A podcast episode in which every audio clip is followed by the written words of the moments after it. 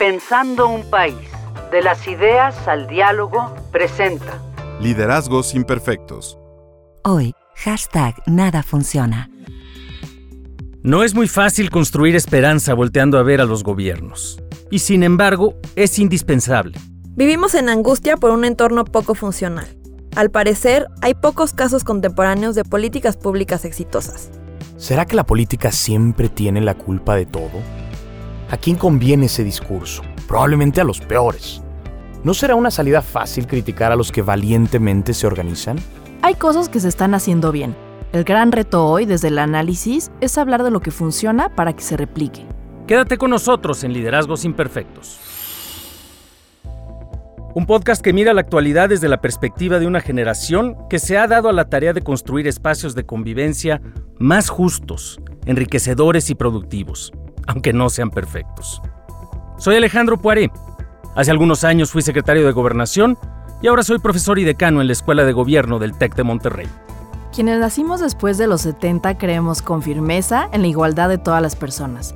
Soy Lilian Chapacolofón y estudio obsesivamente instituciones y políticas de seguridad. No importa el género, identidad, orientación, color de piel o religión, somos todos mexicanos. Soy Edgar Martín y me interesa mucho cómo la economía, la tecnología y el derecho van moldeando, queramos o no, a la sociedad entera. Somos quienes alzamos la voz. Soy Daniela Tejas Míguez, corredora, bordadora, bisexual y feminista contra el fascismo y el racismo. Estudié ciencia política y soy activista por la justicia social. Juntos en este diálogo sobre liderazgos imperfectos un podcast que nos pone a pensar un país. La esperanza es cosa seria. Es esa voluntad de creer que lo que imaginamos es posible, aún en contra de las frustraciones cotidianas que nos ofrece la realidad. La esperanza es esa certeza de que juntos, juntas, podemos construir algo distinto a lo que vivimos y que nos indigna. Es, sobre todo, una negación a sentirse atrapados por todas esas interacciones que día a día nos dicen que hay que conformarse porque aquí nos tocó vivir, como decía Cristina Pacheco sobre nuestra Ciudad de México. Pero para construir esperanza, tenemos que atrevernos a explorar por qué pensamos que nada funciona en lo público, que no hay gobierno que haga cosas bien, que nada tiene remedio. Y desde esa cueva oscura de la desesperanza, atrevernos a repensar el país posible que nos gustaría construir, Lilia. Y para muchas personas, Alejandro, la esperanza de que las cosas pueden mejorar proviene de una alternativa política, de una forma de pensar y de hacer las cosas desde el gobierno y sus instituciones. Para otras, la construyen las personas que se organizan en la calle o en el centro comunitario para buscar respuestas a demandas que el Estado ha fallado en atender. ¿Es alguna más válida o legítima que otra?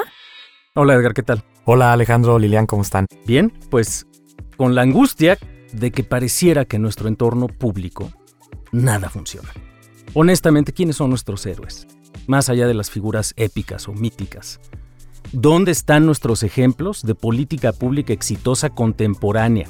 ¿A qué podemos voltear a los niños de primaria o en la familia o en cualquier momento decir, oigan, qué cosa increíble pasó en que el gobierno hizo. ¿Dónde está eso? Hay pocos ejemplos. En, no es que no existan, es que no los conocemos, no se divulgan, no se discuten. Los ejemplos de las cosas públicas, logradas por servidores públicos, por eh, gobernantes de cualquier partido político, que nos hagan sentir orgullosos. Y creo que ahí hay una pregunta muy grande, porque de alguna forma, no solamente eso nos convence de que lo público todo está podrido, sino además de que las posibilidades de lograr cosas valiosas ahí son mínimas y que todo lo que es privado es mejor. Y creo que eso es bien peligroso para la construcción de cualquiera de las soluciones que se nos ocurre que sean necesarias para cualquiera de los grandes problemas que estamos viviendo. Y yo agregaría que no es casualidad que esto sea así. Yo agregaría que incluso cuando vivíamos en aquella hermosa época de la verdad, antes de ahora que estamos en la posverdad, en ambas había un intento sistemático por hacer eh, un, discurso de antipolítica, por decir que los políticos eran todos malos, por decir que la política estaba siempre podrida, por decir que cualquier iniciativa que se hiciera fuera de la política era ah, hasta cierto punto moralmente superior. Y es muy fácil culpar de todo a la política, es muy fácil incluso para muchos poderes fácticos, es bastante conveniente decir que el Estado, que desde el gobierno, que desde la política no se puede hacer nada. Incluso hay discursos eh, más velados que también terminan siendo antipolíticos, discursos de todo lo que hacemos es política, que ya lo platicaban eh, ustedes y que matizaban muy bien, como sí, se puede hacer política desde muchas partes, pero hay que decir que desde el Estado se logran cambios también muy importantes. Y creo que subrayas bien que en alguna medida el discurso antipolítico es muy conveniente a quienes en un momento dado, en una cierta estructura, tienen una posición de ventaja. Y también creo que cuando nos quejamos de nuestros políticos es como si vinieran de Marte, como si no fueran parte de una sociedad y de una estructura que de alguna manera genera una dinámica política en donde, pues en fin, hay muchas desigualdades, muchas exclusiones, muchos privilegios, muchos abusos, que no son exclusivos de la política. Y de todas maneras, a mí no me convence la idea de que no haya nada, ni en la política, ni en lo público, ni en lo gubernamental, de lo que podamos estar orgullosos. A mí tampoco, concuerdo contigo Alejandro, y yo creo que eh, hablar de esto, cambiar de la narrativa del fracaso de la política permanente a que hay cosas que salen bien, además no es sencillo, no es el discurso más atractivo y sin embargo por ejemplo, desde el trabajo que, yo estoy haciendo en organizaciones de la sociedad civil, sí intento poner como ejemplos de acción estatal que sí da resultados en el orden de gobierno que es el menos prestigiado y del actor estatal con menos prestigio que son las policías municipales, ¿no? Y ciertamente tengo mucho, eh, tengo mucha confianza en que hablar de cosas que salen bien y un poco poner sobre la mesa algo de esperanza de que hay problemas públicos que se pueden resolver poco a poco en procesos en los que se debe invertir tiempo y recursos, en algún momento se convierta en algo tan atractivo como lo es el discurso de que todo es un fracaso y de que ningún político hace bien las cosas. Y porque también creo que hay un tema respecto a la idea de que solo se puede construir desde fuera. Yo creo que se construye desde muchos lugares, pero al final del día las grandes construcciones humanas son ineludiblemente el resultado de liderazgos que abanderan causas, que abanderan movimientos, que probablemente no están en la política, pero que capturan de alguna forma un pedazo del aparato estatal, un partido político, un gobierno estatal, un gobierno local, un gobierno nacional, y que en esa medida esas causas que no necesariamente son propias de los políticos, sino que estos liderazgos imperfectos que son capaces de construir a partir de esa causa, le dan un poder, le dan una potencia, lo ponen en la ley, lo ponen en programas, le ponen presupuesto y de alguna forma le dan un valor mucho más profundo a ese esfuerzo colectivo. Definitivamente. Yo, mm, como lo saben, sí estoy del lado de la idea de que desde el Estado se logran los cambios más profundos y que el Estado, imperfecto como es y atravesado por la corrupción, atravesado por las estructuras sociales, víctima, por supuesto, de su circunstancia y a veces habilitador incluso de los abusos hacia los más vulnerables, esa es también la única herramienta que le puede poner freno a otros abusos que se dan de parte de otros actores sociales.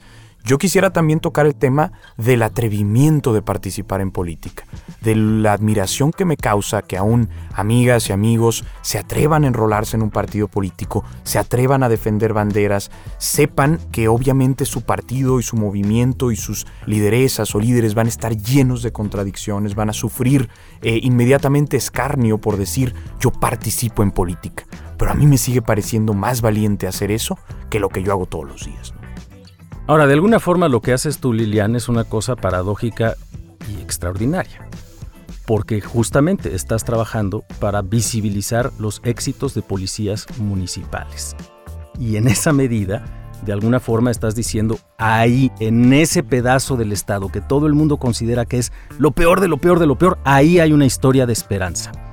Y sin embargo, pues lo estás haciendo también desde las organizaciones de la sociedad civil. Y lo que nos dice Edgar de alguna forma es que sería más valiente hacerlo desde una perspectiva partidista y enarbolar esta bandera. Sí, aquí como yo añadiría un, paréntesis justamente para darle contexto al tema de, de la policía municipal, porque lo crean o no, sí hay cosas que están saliendo bien y, y son tan excepcionales que creo en ponerles la lupa para ver por qué, cómo llegaron ahí. Y me refiero a cosas muy concretas como policías municipales que han logrado incrementos porcentuales significativos en los índices de confianza ciudadana, o sea, qué tanto confía una persona en su policía municipal. Me parece que ese logro no es menor y que quisiéramos reproducirlo en todo el país si fuera posible. Y el otro tema, eh, justamente cerrando este paréntesis de, de a qué me refiero con casos de éxito en la policía municipal. El otro tema es, este, yo sí creo que hay que distinguir entre hacer política y hacer vida partidista. Claro. Em, creo que nuevamente eh, quienes trabajamos en organizaciones de la sociedad civil sí estamos aportando. Hay, claro que hay diferencias en, en- hay organizaciones que tienen ciertos intereses y que no son muy transparentes al respecto, pero también no hay que descartar a organizaciones que han logrado colocar agendas que son imprescindibles hoy en la vida pública y en los derechos civiles como temas de aborto, temas de salud mental, para las minorías LGBTQ son agendas que el gobierno no impulsaba y no hubiera impulsado por voluntad propia si no hubieran puesto, sido puestas sobre la mesa por organizaciones de ciudadanos y ciudadanas. Sí, yo creo que a veces se nos olvida que en el ámbito de lo público también hay algo de especialización del trabajo. Sí, y pues los liderazgos políticos tienen que ganar.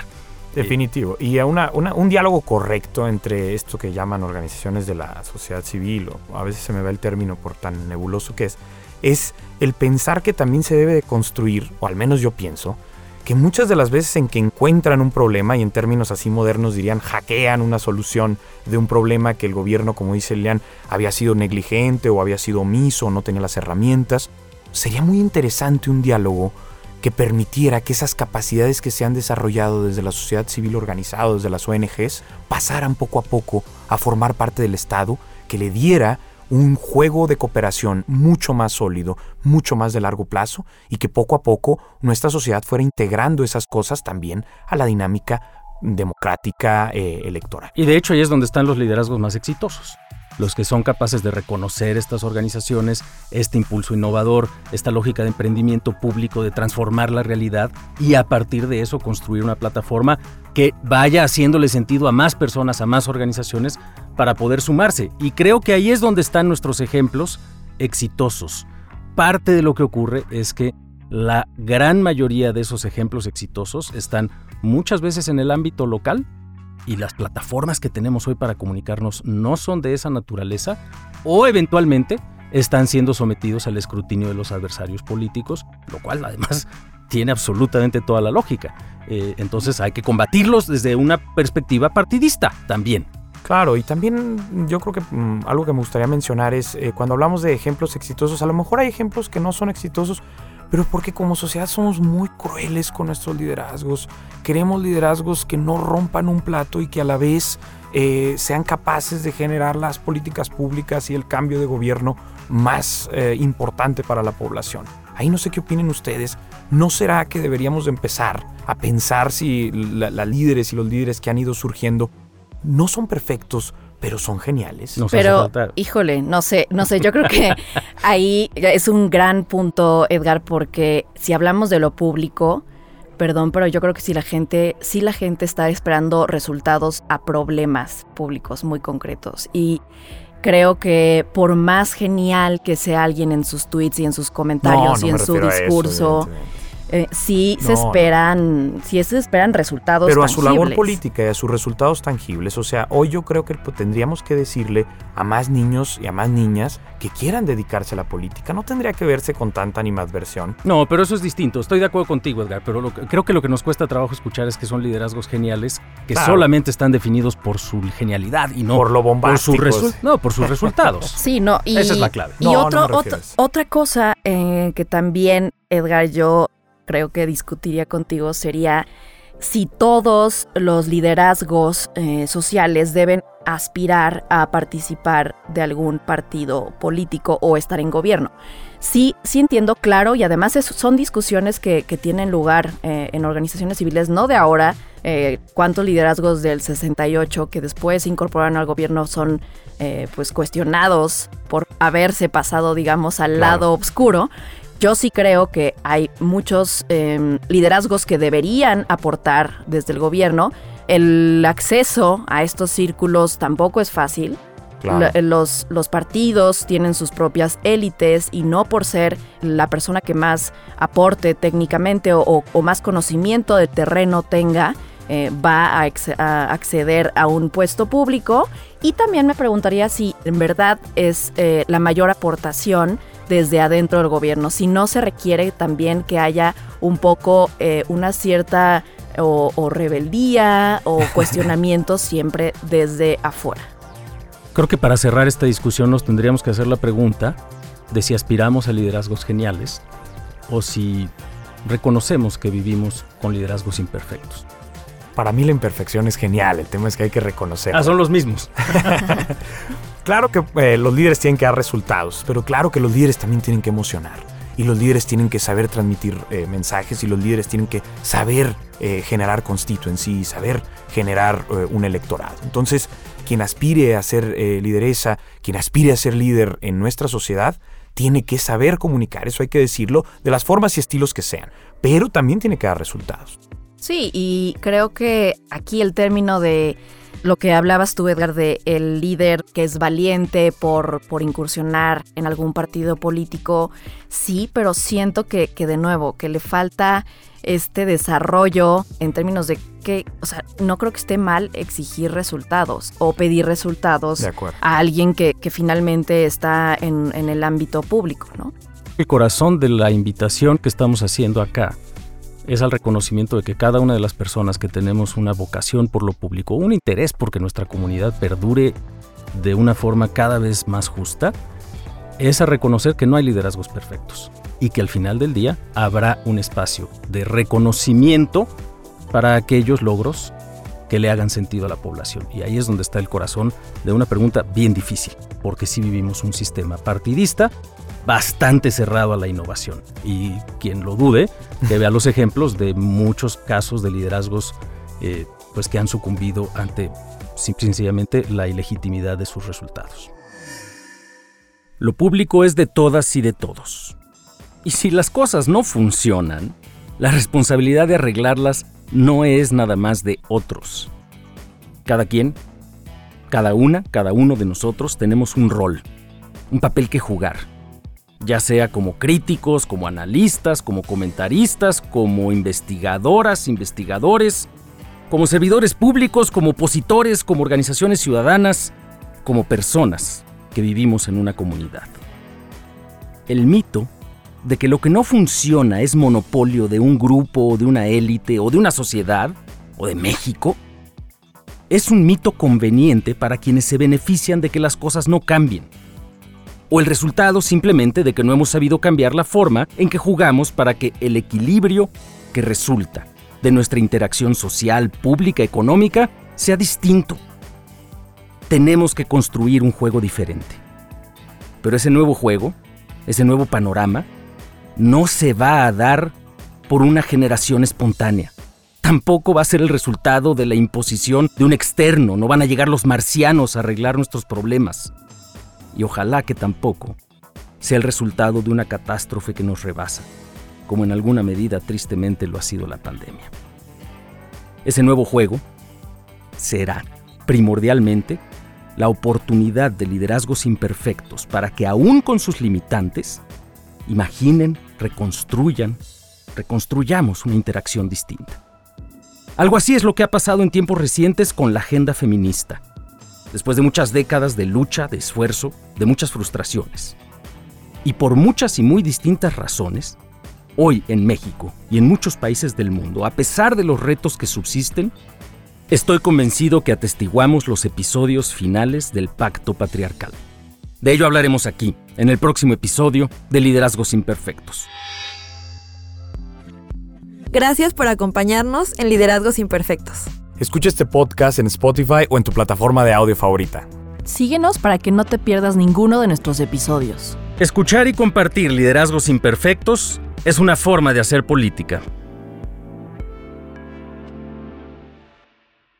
Este es un podcast de la colección Pensando un País, producido por Hook Audio.